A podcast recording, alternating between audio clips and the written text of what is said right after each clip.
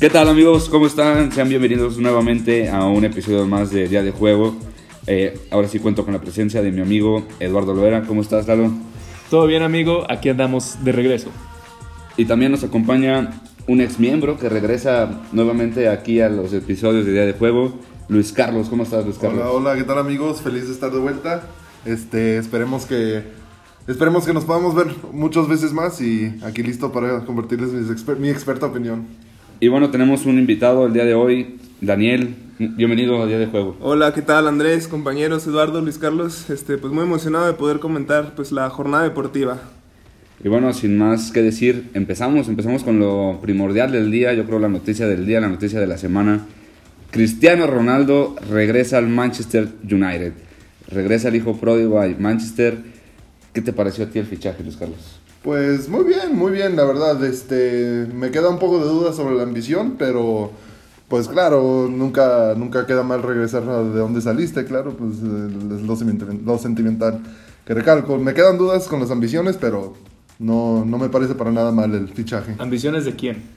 De Cristiano, pero Pero ella había conseguido todo, ¿a eso te refieres? Ella Sí, había ganado claro. Champions, Liga, Copas. Me refiero más bien que va a ganar en el Manchester, la verdad. O sea, bueno, yo El no- Manchester trae un equipazo. traen, traen equipazo ya mejorado poquito a poquito. Y honestamente, por ejemplo, yo no me imaginaba la temporada pasada que iba a ganar la Champions del Chelsea, ¿verdad? Entonces, Pero ¿no te parece que la llegada de Cristiano viene de, de una Juventus en decadencia y que él ya no, ya no busca tal vez unos nuevos aires, sino, sino regresar a lo, a lo anterior o a lo antiguo, lo que Sí, le trajo claro. buenas glorias? sí, pues claro, quieras o no, está acabando su carrera, está en la etapa final y nunca queda mal regresar a donde, de donde salió uno, la verdad. ¿Tú crees que ahí termina su carrera ya?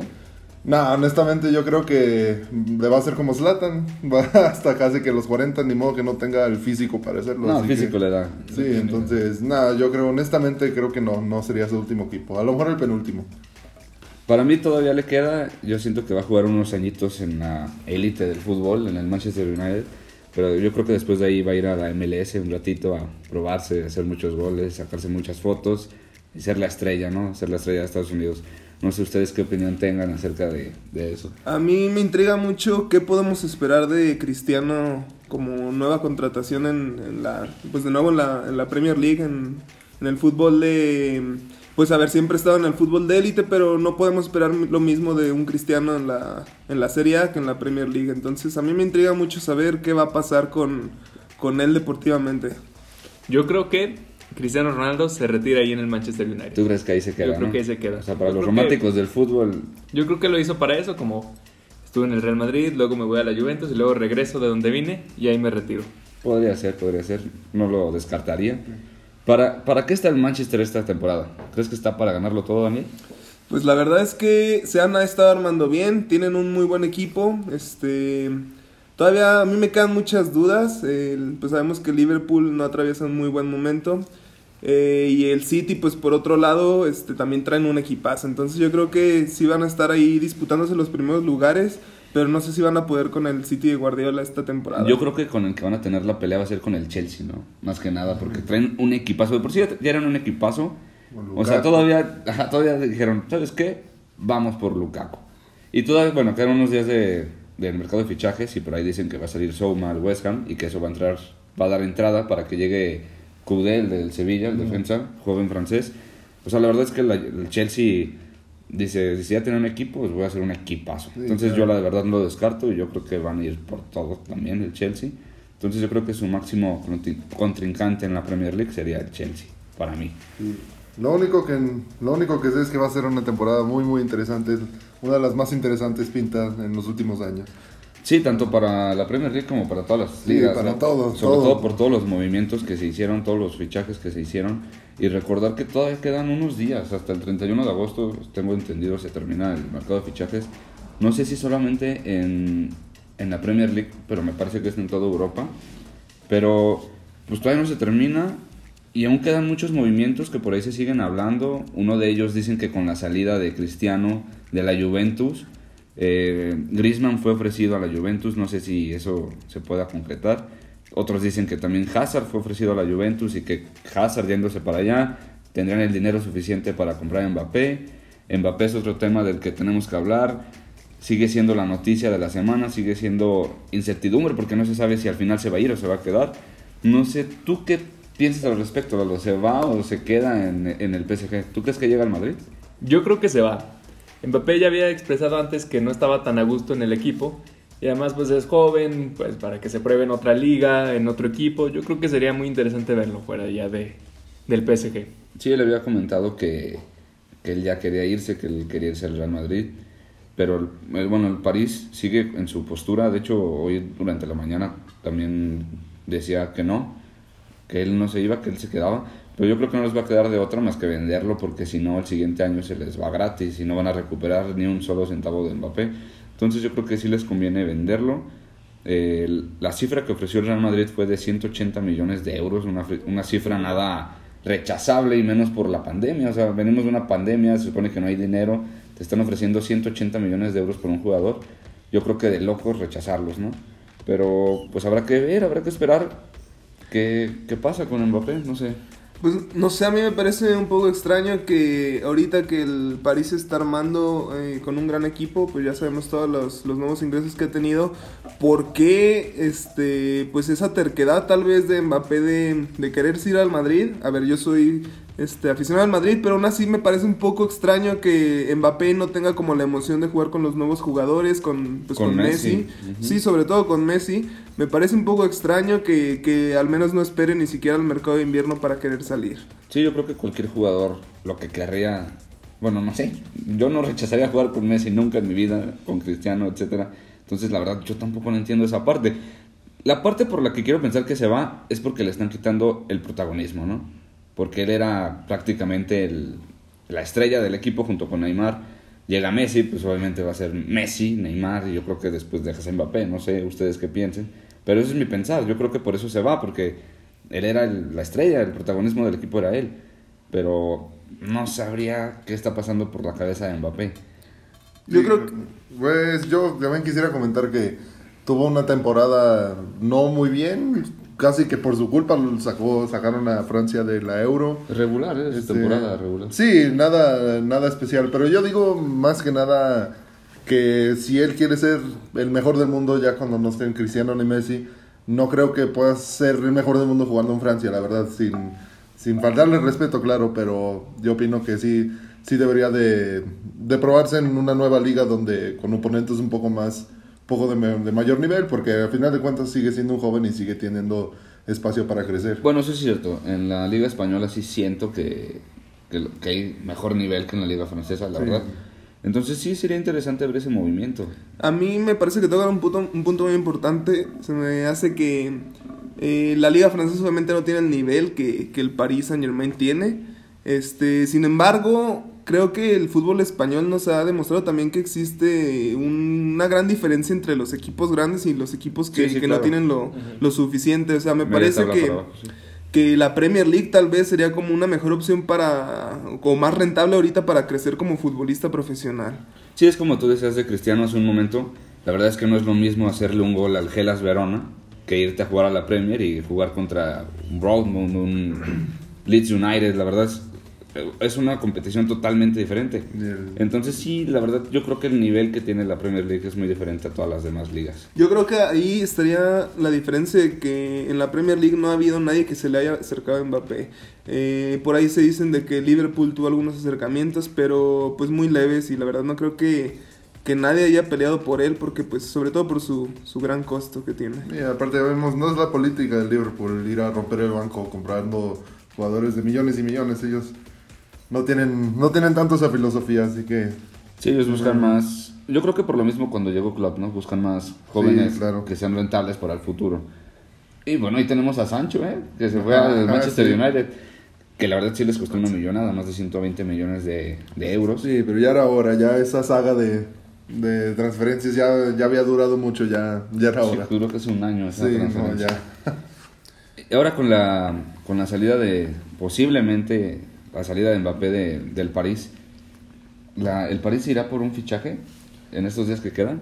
¿Le alcanzará? para- Había rumores de que, que- que querían ir por Haaland, pero luego un poco difícil. Ya se me haría muy bueno para hacer, para Para ser verdad. verdad. Sí, ya sería un, un mercado de fichajes muy loco. Claro, pero o sea, si te pones a pensar, si dejamos salir a un Mbappé por, ciento mi- por 180 80. millones de, de euros, o sea, un Haaland a 130, 150 tal vez que puedan ofrecer, la verdad que, que no suena nada mal y, y estás trayendo pues cada vez más, más integrantes a tu equipo para pues, seguir rompiéndola ya, pero pues sabemos que el París no va por la liga francesa. Al Sí, París no, pues no le importa para nada la liga francesa, estamos buscando la, la Champions y, y no sé, me, me gustaría preguntarles qué pasaría si el París no gana la Champions esta temporada. Sería un fracaso total, obviamente. Un Es- total, total fracaso. Es que no sé, yo creo que todo se pone.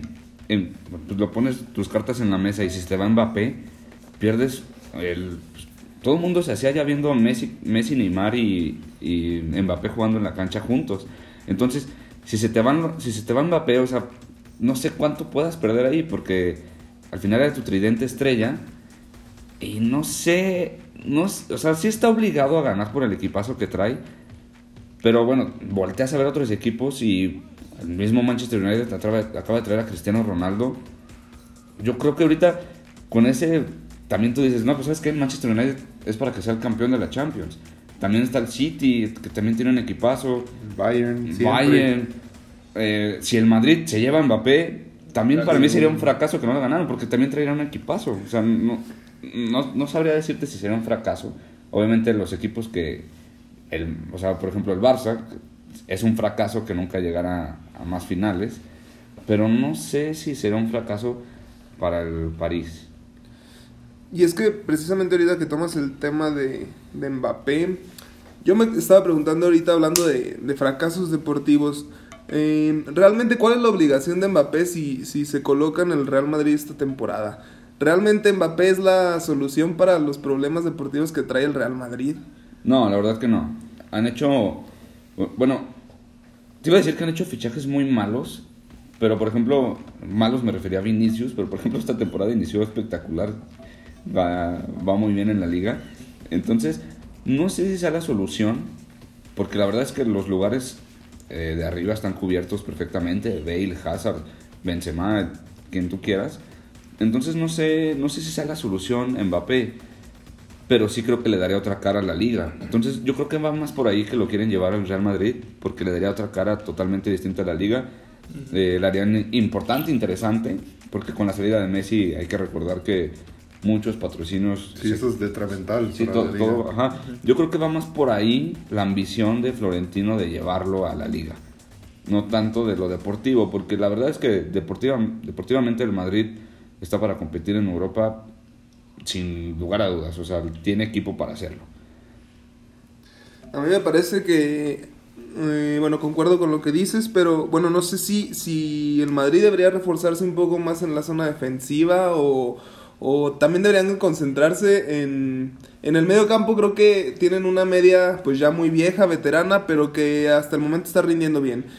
Pero en cuanto a la defensiva también se quedan mucho a deber y, y no sé si una integración pues tan cara en el ataque sea como Sí, claro. como una sí una buena respuesta a lo que están pues teniendo deportivamente en el momento. Sí, claro, hay que recordar que acaban de perder a sus dos, a sus dos centrales titulares.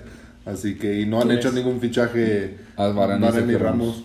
No han hecho ningún fichaje significativo en ese sector, así que también sí es un buen punto. Pues llegó a Lava, pero la verdad es que no creo que, que ¿Que cubra el puesto de Ramos? No. claro que Sí, no. de Ramos. Alaba es bueno. Alaba es muy bueno, pero no creo que, que sea lo suficiente para suplir a, a un histórico como Sergio Ramos.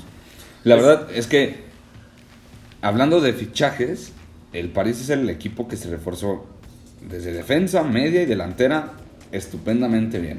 No hay otro equipo que lo hiciera. Uno de los mejores mercados en los años recientes, la verdad, del de París. Sí, la verdad, yo creo que fue el, el equipo que se va a llevar el mercado de fichajes. Gratis Ramos, gratis Messi, gratis Wijnaldum. Donnarumma. Hakimi. Bueno, también tienes que considerar los, los salarios, Ajá, sí, ¿verdad? claro. Pero Sí, bueno, se considera lo de los salarios, pero yo creo que es un costo mucho menor a lo que pagarías si hubieras contratado a cada jugador, ¿no?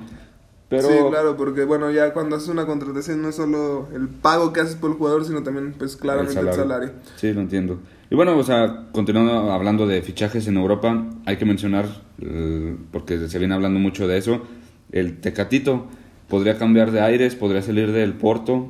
eh, le salieron ahí dos novias, le salió, ¡Viva México! le salió el Sevilla y le salió el Milan. Que creo que el Sevilla se está bajando del barco y Se está echando mucho para atrás. Se, escucha que Lopetegui está muy interesado por él y, y siempre ha sido como el juego que han tenido. Pero la verdad es que yo creo que el Sevilla no está dispuesto a soltar pues dicha cantidad de dinero que, que el Porto está pidiendo. Y incluso cuando el Porto pedía menos, este pues el Sevilla no está dispuesto pues a pagar por él. Entonces yo creo que el, el que se ve más enfilado pues sería el Milan. Por ahí se habla que el Porto pidió 15 millones de euros por, por, por Tecate, pero creo que el Milan quiere dar 13, o sea, Es, No es- sé, es muy no extraño, sé. es muy extraño porque, bueno, yo, yo escuchaba a media semana que, que el Milan había ofrecido 10, que el Porto ya está dándoles por 13, pero bueno, recientemente escuché que, que el Porto ya no lo quería soltar por menos de 18, entonces a mí se me haría muy frustrante que otra temporada más se nos quedara el Tecate en el Porto, pues ahí haciéndose un año más viejo, porque bueno, yo creo que evidentemente el Porto no lo va a dejar salir gratis. Pero a mí me parece muy frustrante que, que no podamos verlo en otros aires. sí, yo creo que ya merece salir de, de ahí. Yo creo que lo que hizo por el Porto fue espectacular. Sí, yo creo además es que, un jugador que tiene mucha calidad, ¿no? O sea, como que sí merece ya probarse en otros equipos. sí, yo creo que lo que hizo ahí va a quedar para siempre en, en- en la mente de los aficionados. Jugadorazo el Tecate. Pero yo espero que salga, espero que vaya... Me gusta el Milan a mí, la verdad. Todavía está muy buena edad como para cambiar de aire Sí, y, le quedan varios y añitos. romperla. Y bueno, continuando hablando de, de Europa, ¿por qué no mencionar que ya están listos los grupos de la UEFA Champions League 2021-2022? Listos los grupos. En mi opinión, el grupo de la muerte es el grupo B, no sé qué, qué opinan Sí, no, ustedes. claro, por supuesto que el grupo B es donde... A ver, yo me, a mí me parece que esta este armada de grupos se me hace muy, muy interesante. Tenemos el, el grupo B que, pues, que se viene fuertecito. Atlético de Madrid, Liverpool, Porto, Milan. La sí, claro, es que, yo creo que es el que va a estar muy de checarle los... Pues seguirle muy, muy de cerca a la pista, a ver si, si alguien se le puede escapar al Atlético y al Liverpool. que por aquí to- todos decimos, ¿no? Que es Atlético y Liverpool los que, los que clasifican, ¿no? Pero Sí, bueno, claro. sabemos que la, es la Champions y todo. Lo que pasar. sabemos es que seguramente el Tecate va a jugar en el grupo B, ya sea en el Milan o en el, O en el Porto, pero sí, de eso estamos seguros. Entonces también otro equipo para destacar, el grupo A, el grupo de los equipos petroleros. Ahí tenemos a Man City y a PSG. Este, Ah, claro, claro. A ver quién se disputa el primer lugar, ahí indiscutiblemente, ¿verdad? Pero yo creo que también el Leipzig, ahí si no lo cuidan, sí, Sí, le claro. puede dar la sorpresa. Y ahí sí, la, la que sería la, el triste. Sí, es sería, que el Leipzig sería el tiene, Brujas, Sí, el claro. Entonces, ahí- tiene, gran, tiene gran calidad de jugadores el Leipzig. Entonces, Aunque también tuvieron unas salidas de sus jugadores y justamente el Bayern, pero bueno, la verdad es que sí también tienen... Y ah, aparte de también su director técnico, no solo jugadores, también y al Bayern. sí. en el claro. grupo C tenemos al campeón de Portugal, el Sporting de Lisboa. Tenemos al Borussia Dortmund, al Ajax y bueno, a los siempre duros de un duro hueso de roer a los equipos turcos, tal Besiktas. La verdad yo creo que va a ser un gran grupo. En ese grupo está Edson Álvarez jugando en el Ajax. Habría que ver, ojalá que clasifique el mexicano a la siguiente ronda de la Champions. Yo creo que la tiene pues, bastante posible, eh, la verdad. O sea, el grupo le tocó dentro de lo que hay en, os- en otros grupos, creo que Sí, viable para sí que está clasifique. viable, la verdad. En el grupo B también tenemos un gran duelo, el Inter Real Madrid. Que eso ya lo hemos visto la temporada pasada, incluso, Incluso con el Shakhtar. Shakhtar, claro. Y va a ser un, un buen grupo. Sí, más que definido, la verdad. De ahí más, más que nada me va a interesar saber quién, quién de los dos, eh, de, el Sheriff de Moldovia y el Shakhtar, cuál de los dos cae a Europa, aunque... Ay, pobre del Sheriff, ¿no? Sí. Es la primera vez que clasifica Champions, un equipo, su equipo. Pero fíjate que sería interesante ver cómo cuando viajen allá, ¿no? O sea, Sí, a ver qué tal. el Inter y el Real Madrid que se daban de que la Superliga y que... Y fíjate, los van a hacer viajar a un país que ni siquiera creo que está reconocido, estaba leyendo por ahí por la semana. Entonces va a ser interesante ese, ese grupo.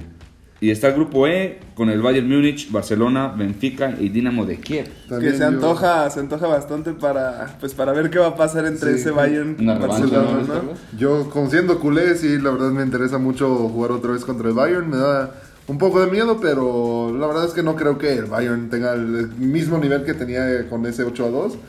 Pero aunque, claro, mí- no, no hay que... No hay que darlo por bueno. Sí, no, claro que no. Claro, a mí me interesa mucho saber cómo va a llegar el Bayern esta temporada. Se escucha incluso que se está rumoreando que Savitzer va a llegar, entonces no sabemos. ¿Sabes del Leipzig? Sí, ¿Del Leipzig? sí, sí, sí. Entonces no sabemos cómo, cómo vaya a afrontar el Bayern esta temporada. Sabemos que también viene pues estrenando nuevo director y pues a ver cómo, cómo se afronta en este grupo. Yo creo que también muy claro quiénes van a pasar, ¿no? Sí, yo, yo la verdad no creo que haya sorpresas en ese grupo. Digo, el Dinamo de Kiev, sabemos que los equipos de, de, de Kiev siempre son, son difíciles, siempre dan de qué hablar, pero yo creo que el Bayern Múnich y el Barcelona son los favoritos a pasar de ese Sí, y grupo. aparte el equipo coreano ya conoce al Barça, viene de la temporada, temporada pasada de jugar también contra el Barça en fases de grupos, Entonces, así que sí.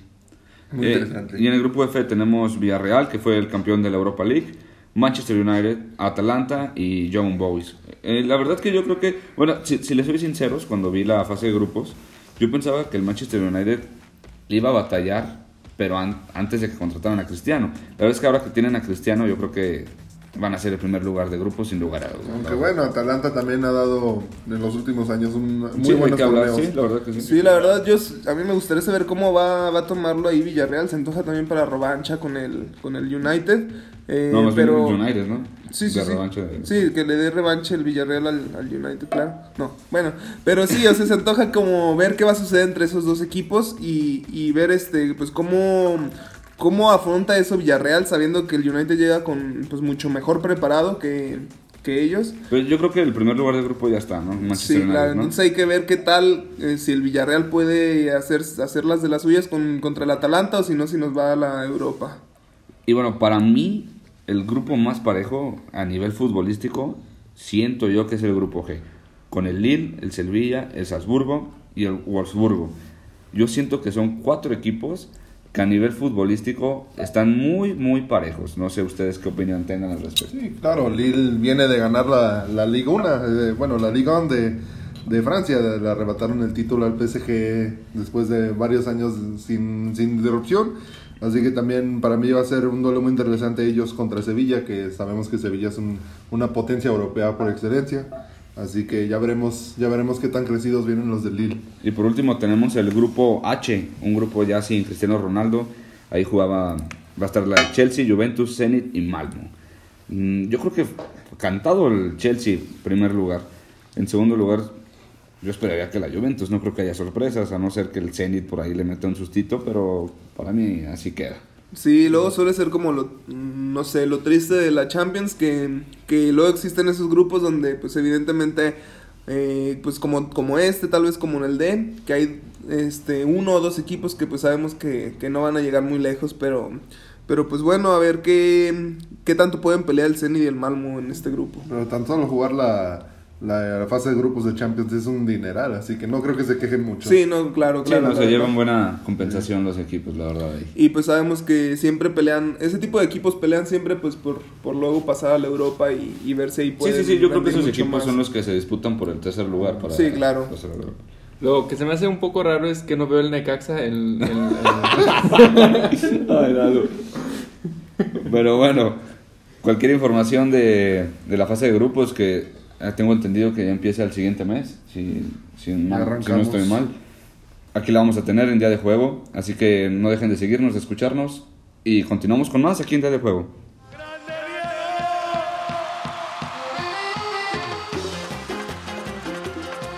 Y continuando hablando de fútbol, tenemos de la Liga MX, empieza la jornada 7 este viernes con el Mazatlán contra el San Luis, allá en Mazatlán, Puebla Querétaro y Tijuana Monterrey, que yo creo que es lo descatable de la, del día viernes, de Sí, Tijuana puro Monterrey. partidazo, ¿no? Más se paran contra San Luis, yo Sí, creo no. que...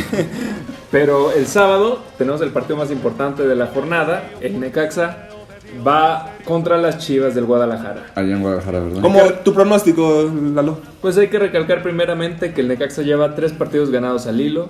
Entonces yo creo que el Necaxa va a salir victorioso. ¿Sí crees? Sí, creo. El de más Guadalajara. necaxista de corazón. Muy bien. Muy bien. También el, el día sábado tenemos dos otros, otros dos partidos bastante buenos. Este, uno es el primer lugar contra el segundo, el América contra el, bueno, León contra América, los capitalinos viajan al Bajío. a enfrentarse ante los Pantas Verdes y también tenemos el mismo día Tigres contra Atlas, Tigres que tiene al goleador del torneo, Nico González con cinco goles. Este, también se tienen una muy buena prueba contra el Atlas. Se espera más de Tigres, ¿no? Que no, no ha levantado tanto en Sí, este no ha levantado este tanto, programa. pero bueno, el- América León primero contra segundo lugar. Después nos seguimos, nos vamos a Toluca contra los Pumas el domingo a las 12 del día. Uno de esos partidos aburridísimos que sabemos que están muy, muy, muy aburridos. Pero bueno, vamos a ver cómo lo afrenta eh, los felinos, sabiendo que pues se acaban de quedar sin director deportivo. Y luego muchísimas bajas. los Sí, Pumas, no, sobre todo, la verdad, este, no nos ha caído muy bien este, este semestre, este inicio de semestre, pero vamos a ver cómo, cómo lo afronta el Pumas y vamos a ver, este, pues también en la semana cómo recuperan a su director deportivo y vamos a ver a quién escogen.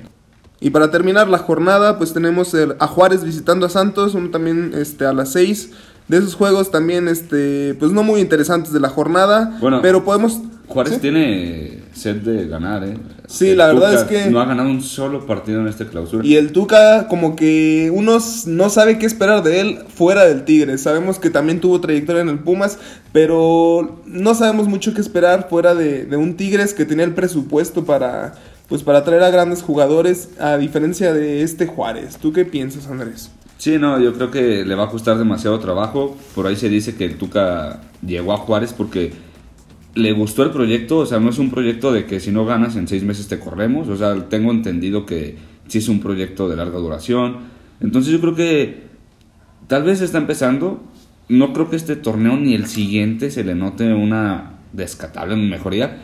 Pero si le traen buenos jugadores, yo creo que podría avanzar el Tuca. Pero la verdad es que las glorias anteriores que tuvo con el Tigres no creo que las repita nunca más. Sí. Y bueno, para cerrar esta jornada número 7, eh, partidazo en el Azteca, Cruz Azul recibe al Pachuca. Entonces, a ver qué esperar del Cruz Azul. La verdad es que el equipo campeón empezó medio mal, pero pues bueno, los equipos de Cruz Azul siempre son importantes, siempre dan de qué hablar, tienen buenos resultados. Y ustedes saben, amigos, que aquí estaremos pues cada semana dándoles la información de la Liga MX. Eh, igual forma mencionar que el día de hoy salió la convocatoria de la selección mexicana rumbo a las eliminatorias de Qatar 2022.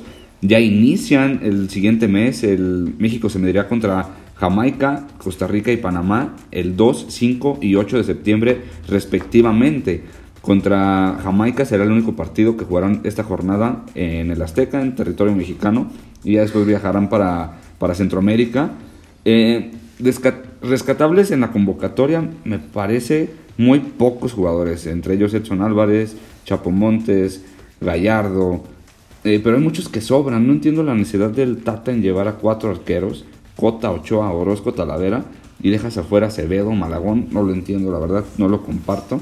En la delantera hay que rescatar que regresa eh, Raúl Jiménez, que viene de una lesión que lo dejó fuera de las canchas prácticamente un año y está nuevamente en la convocatoria de- del Tri. No sé ustedes qué, qué, qué pensamiento tengan respecto de esta nueva convocatoria del Tata Martino. Pues por lo pronto a mí se me hace muy interesante el hecho de saber si van a juntar a Raúl Jiménez. La verdad no sé si, si ya esté muy bien armado. Sabemos que es un excelente delantero. Pero después de estas, pues de esta lesión que tuvo, no sé cómo vaya a regresar a las canchas y sobre todo con la selección. En los Wolves, pues ya más o menos tuvo interacciones. Ya tuvo minutos, eh, de hecho, Sí, en, la, ya. en la Premier League. Este, no sé hasta qué punto haya llegado todavía con el nivel, obviamente. sí, sí. Este, Sí, pues, le va a tomar tiempo. hay que ver este cuánto te le tomará este regresar a su nivel y si es que si acaso va a regresar. Este, pero sobre todo a mí también me causa mucha inquietud eso de, de que llevar a cuatro porteros. La verdad no creo que ni siquiera tengamos cuatro porteros en excelente nivel. O sea, yo creo que ahorita están Ochoa, Talavera tal vez. eh, y me inquieta mucho, sabemos que está lesionado, pero yo creo que ni siquiera le ha echado el ojo, como dices, a, a Acevedo. Acevedo, ¿no? Sí. O Malagón. Malagón, Malagón. Malagón. Sí, Malagón ajá, exacto. ahí. Lleva Malagón, un, Malagón. un temporadón en Necaxa. O sea, la verdad lleva haciendo las cosas muy Y bien. también, pues lo- lo- desde antes de las Olimpiadas lo hizo muy bien. Sí, no, lo, lo hizo excelentemente. La verdad no sí, sé. incluso yo creo que esa selección tal vez ni siquiera necesitaba. A ver, sabemos que Ochoa pues metía mucho, pues mucho liderazgo dentro del equipo de los Olímpicos, pero realmente deportivamente no, no creo que necesitaran un arquero porque con Malagón y con este. Digo, si estuviera Acevedo, Acevedo. Sí, claro. Este, pues cubrían este las necesidades. Entonces, realmente pues veremos qué podemos esperar de esta selección. ¿En lo general te gustó? Pues creo que tenemos muchas caras que... Que no deberían de estar, ¿no? Sí, exacto, o sea... Y yo creo que falta mucho en la defensa. Sobre todo, no sé, Tiva, el Tiva Sepúlveda, también a mí me genera muchas dudas. No sé qué pueda generar. Pero bueno, está el cachorro Montes que. Es que también a mí se me hace muy extraño que eh, Sánchez, el Jorge Sánchez siga ahí, a pesar de que, a ver, yo creo que en América pues ha, ha rendido en lo general, pero... En los Juegos que- Olímpicos lo hizo bien. Sí, en los Juegos Olímpicos no estuvo nada mal, pero yo creo que en la selección nunca, nunca ha dado como el nivel suficiente para estar ahí. El que me gustó ver es a Johan. Sí, verdad, yo Johan, la verdad lo es tiene que bien sí. merecido ese, esta nueva convocatoria. Sí, Johan sí este, ha demostrado que tiene un buen nivel y pues no por nada se acaba de tener su contrato en Europa. Y yo creo que lo va, lo va a hacer muy bien el, el chavo. Y bueno, esto es acerca de las eliminatorias mundialistas, amigos. Igual que la Liga MX, aquí estaremos informándoles qué pasó con el equipo mexicano. Ojalá que, yo esperaría que su clasificación estuviera prácticamente dada para diciembre. Para que a partir de la segunda vuelta ya fueran más tranquilos. Pero la verdad es que a mí el Tata me genera muchas dudas. Pero bueno, aquí estaremos con todos ustedes comentándoles qué pasaría con el equipo mexicano.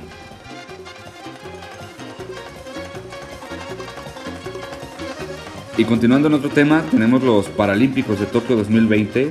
Cabe recalcar la participación de la mexicana Fabiola Ramírez en natación, que ganó bronce, y también la participación de la mexicana Rosa María Guerrero, que también obtendrió bronce en la disciplina de disco F55 con un registro de 24.11, eh, sumando así el segundo bronce para México en estos Paralímpicos de Tokio 2020, esperando que vengan más medallas, ojalá nos toque una de oro, ya que en los Olímpicos no tuvimos, ojalá que en estos Paralímpicos sí obtengamos mínimo una presea dorada, sería muy valiosa para nuestra participación. Y en otras noticias este, buenas para los mexicanos, tenemos que Checo Pérez continúa en, el asiento de Red Bull para el siguiente año, 2022. Sergio Pérez continuará en la Fórmula 1 y este mismo fin de semana se corre el Gran Premio de Bélgica. Eh, se espera que los dos competidores de Red Bull, Checo Pérez y Max Verstappen, estén al 100 para esta prueba. Se espera que obtengan podio y va a ser un, un cierre de temporada interesante en la Fórmula 1. Y amigos, esto fue todo en este nuevo episodio de Día de Juego. Cada semana aquí nos estaremos escuchando. Eh, ustedes ya saben. Eh, no olviden en seguirnos en nuestras redes sociales, Día de Juego en Instagram y Twitter. Cualquier duda, sugerencia que tengan, igual si quieren que hablemos de algún deporte en especial, que hablemos de algún jugador en especial, de algún deportista que tengan ustedes favorito, nosotros lo podemos mencionar, no tenemos ningún problema. Y pues cada semana aquí nos estaremos escuchando. Y como siempre amigos, no lo olviden, nosotros somos Día de juego.